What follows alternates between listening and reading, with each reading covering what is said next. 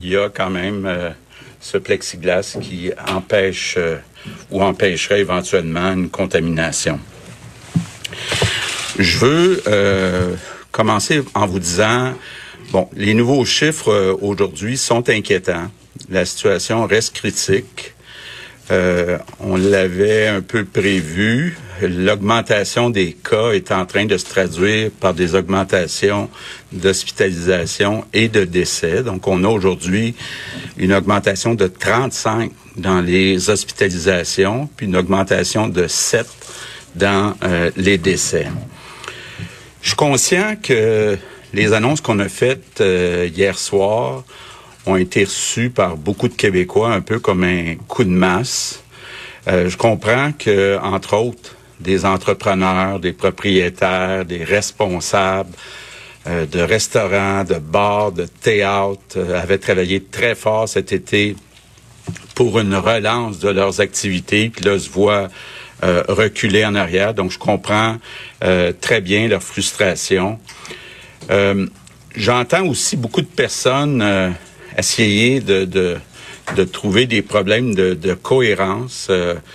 Euh, évidemment, rien n'est parfait, puis on va continuer euh, de s'ajuster, mais j'entends entre autres des gens dire euh, pourquoi vous fermez les théâtres, mais pas les commerces? Bon, c'est pas parce que j'aime pas le théâtre, là, j'y vais au moins une fois par mois.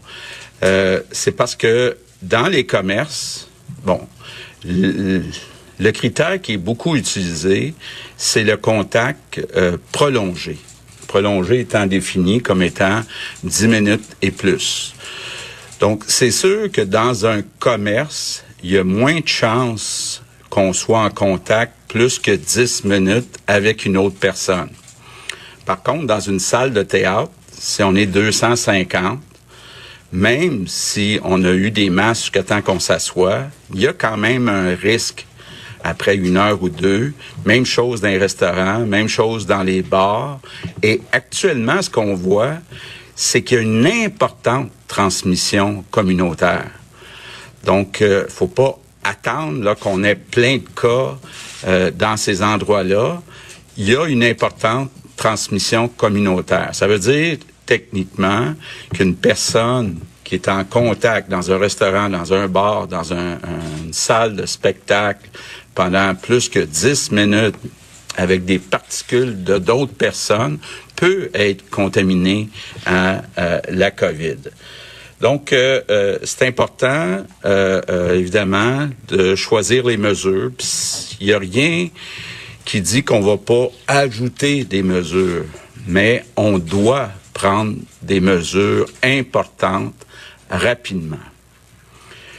Aujourd'hui, je veux lancer un message spécial aux jeunes. Vous l'avez vu, presque la moitié des nouveaux cas viennent des jeunes de moins de 30 ans. On comprend très bien que les risques sont moins importants chez les plus jeunes, qu'il y a des conséquences graves, quoi que ça arrive euh, de temps à autre. Mais il y a une conséquence pour la deuxième transmission. Si les jeunes euh, transmettent euh, le virus à leurs parents, à leurs grands-parents ou que leurs parents transmettent euh, aux grands-parents, ben là, ça met des vies en danger. Et euh, c'est comme ça un petit peu partout euh, dans le monde. hein? Vous le voyez, là, il y a une deuxième vague pas mal partout dans le monde. Donc, on revient avec des mesures un peu partout dans le monde qui était là au printemps. Donc, on n'est pas les seuls à essayer de rechercher cet équilibre-là. Mais par contre, ce qu'on constate à beaucoup d'endroits dans le monde, c'est que les étapes, c'est un, les jeunes sont contaminés, deux, contaminent des personnes vulnérables, puis trois, il y a ensuite des hospitalisations, des décès. Donc, c'est ça qu'on veut prévenir. C'est pour ça que je m'adresse euh, aux jeunes. Et puis, je sais que c'est pas le fun là, de mettre des contraintes dans votre vie sociale. Euh, j'ai été jeune euh, moi-même, puis je me souviens quand on était jeune, ce qu'on voulait, c'était être avec notre gang, avoir du plaisir. Donc, je comprends très bien que c'est pas drôle ce qu'on demande aux jeunes. Mais ce qui est important de vous dire à tout le monde, les jeunes, c'est qu'une bonne partie de la solution est entre vos mains, puis qu'il y a des vies qui sont en danger. je comprends que tous les jeunes sont pas à la télévision ou en train d'écouter actuellement, euh, mais je vous demande, s'il vous plaît, ceux qui écoutent, parlez à vos amis, aux autres jeunes, essayez de les convaincre qu'on doit protéger les autres, entre autres, protéger les personnes qui sont vulnérables. Puis on, on l'a fait, les jeunes l'ont fait au printemps. C'est pas pour rien qu'on a pu avoir un bel été. C'est parce qu'au printemps, il y a des efforts qui ont été faits par les jeunes pour réduire les contacts. Là, on se retrouve dans une situation où euh, il y a une deuxième vague, donc une vague qui est importante, une transmission communautaire qui est importante, et ça se peut que ça revienne à quelques occasions tant qu'on n'aura pas un virus, euh, tant qu'on n'aura pas, pardon, un vaccin. Tant qu'on n'aura pas un vaccin, il y a des possibilités qu'il y ait deux vagues, trois vagues, quatre vagues. Puis la seule chose qu'on peut faire, c'est de dire, ben, on ouvre un peu, puis là, ben, si le nombre de cas augmente trop rapidement, on referme un peu. Mais pour ça, on a besoin de la collaboration de tout le monde. Le gouvernement peut pas prendre des décisions qui vont avoir un effet complet pour réduire la transmission seul. On a besoin de la collaboration, pas entre autres de la collaboration des jeunes. Donc, euh, on est capable de casser cette deuxième vague ensemble. Donc, euh, euh, je compte sur votre appui. Merci. Good afternoon, everyone. Donc, davantage de précision, évidemment, sur le point de presse. Diap, c'est vrai qu'il y a eu de la grogne, euh, je pense, entre autres, au milieu euh, théâtral, au milieu de la restauration et des bars aussi. En sera question, évidemment, avec Danny Saint-Pierre tantôt. Euh, juste une petite remarque comme ça, en passant, le premier ministre Legault qui a oublié euh, d'offrir, entre guillemets, ses sympathies, même si ça se dit pas offrir ses sympathies, mais vous comprenez ce que je veux dire, oublier de, de se montrer, justement, plus empathique comme il le faisait au printemps euh, par rapport aux décès qu'on a connus euh, et qu'on connaît aujourd'hui. Les chiffres euh, qui demeurent excessivement inquiétants, comme je disais aujourd'hui, avec une augmentation des hospitalisations. Puis sur la fameuse question des théâtres, il y en sera question du domaine culturel un peu plus tard à l'émission. Moi, je peux pas m'empêcher de me dire que si on portait un masque en tout temps, admettons pour aller au cinéma ou au théâtre ou voir un spectacle, ça réglerait une bonne partie du problème. Et ça, c'est sans compter que la majorité des salles de spectacle ont une ventilation quand même assez euh, assez moderne. L'air il circule bien à cause des équipements qui y sont euh, stockés en permanence et bon nombre de théâtres, bon nombre de salles de spectacle ont fait des tests d'air. Et bon, là, je veux qu'on se parle un petit peu des jeunes parce que je pense que c'est le nerf de la guerre. Euh, on essaie de les interpeller, les jeunes, de toutes les façons possibles. D'ailleurs, ça me faisait un peu rire parce que je sais pas si vous vous souvenez, au printemps, on avait décidé d'arrêter d'annoncer sur Facebook euh, pour un certain temps, justement, pour euh, un peu faire un pied de nez aux fake news et protester contre les politiques pas toujours très très claires et un peu douteuses euh, des grandes plateformes. Et là je pense qu'on n'aura pas le choix du côté du gouvernement Legault de revenir à ces plateformes là pour interpeller les jeunes qui ne semblent pas comprendre le message. On se retourne un petit peu à la période de questions. Quelques jours. Merci Merci. Nous amorçons la période des questions avec Marc-André Gagnon, le Journal du Québec. Bonjour, Monsieur le Premier ministre. Bonjour à vous trois. Euh, ben, je vais rebondir euh, sur cette précision que vous venez d'apporter concernant euh, l'aide. Il n'est pas un peu étonnant que lors de l'annonce d'hier, vous n'ayez pas été en, mesure d'apporter ne serait-ce qu'un indice aux tenanciers de bar, aux restaurateurs qui sont qui s'inquiètent aujourd'hui avec raison, parce que la deuxième vague, cette fois-ci, vous avez eu le temps là, de vous préparer à ça. Bon.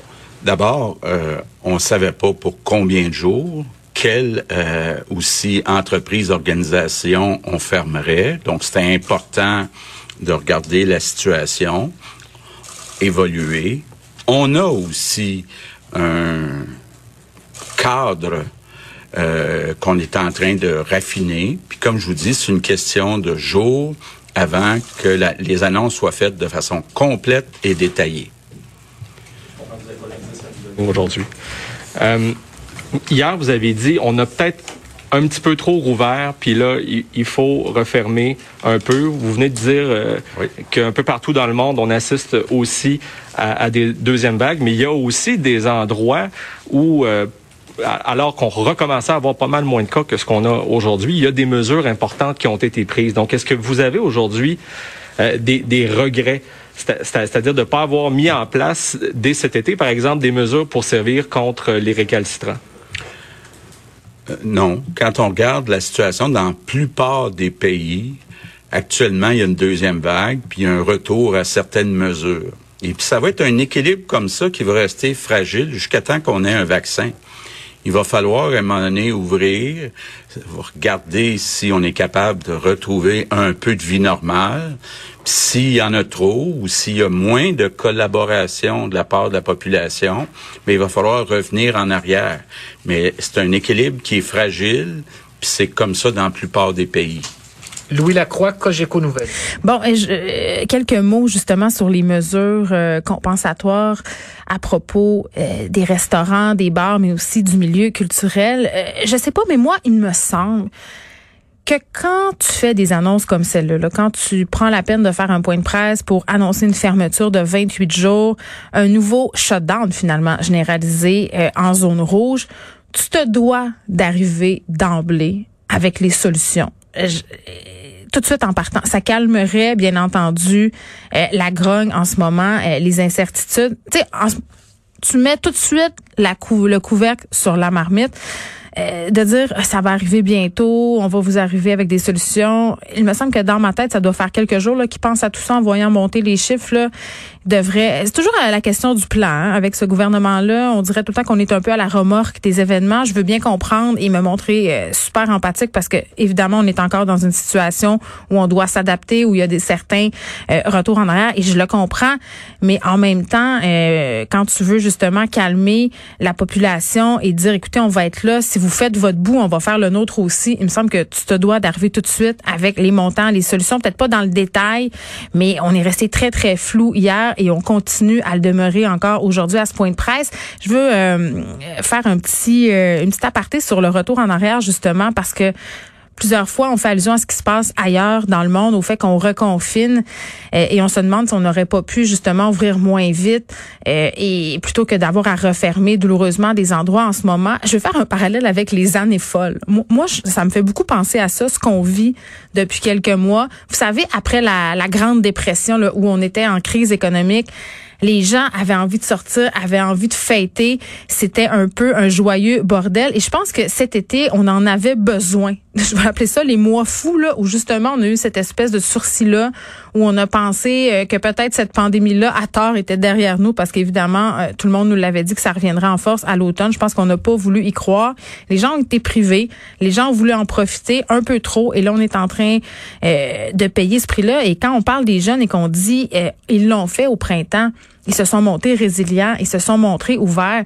Ben, c'est parce qu'on n'est plus au printemps là. Les gens en ce moment sont écœurés, sont tabous. Il va falloir trouver une façon de les interpeller autrement qu'en faisant appel à cette belle résilience là qu'on a eue au printemps. Et on l'a vu hier là, dès euh, la suite de ce point de presse-là, écoute, les réservations d'un restaurant, tout est jump pack. Les gens se sont garochés des épiceries au Costco pour faire des réserves parce que justement, on a ce souvenir de ce printemps. On veut pas le revivre. On a plus d'expérience, mais la résilience, je crois qu'on en a de moins en moins et on devrait vraiment trouver au niveau du gouvernement une façon euh, de solidariser la population et que les gens, justement, se sentent responsables de ce qui va se passer pour la suite.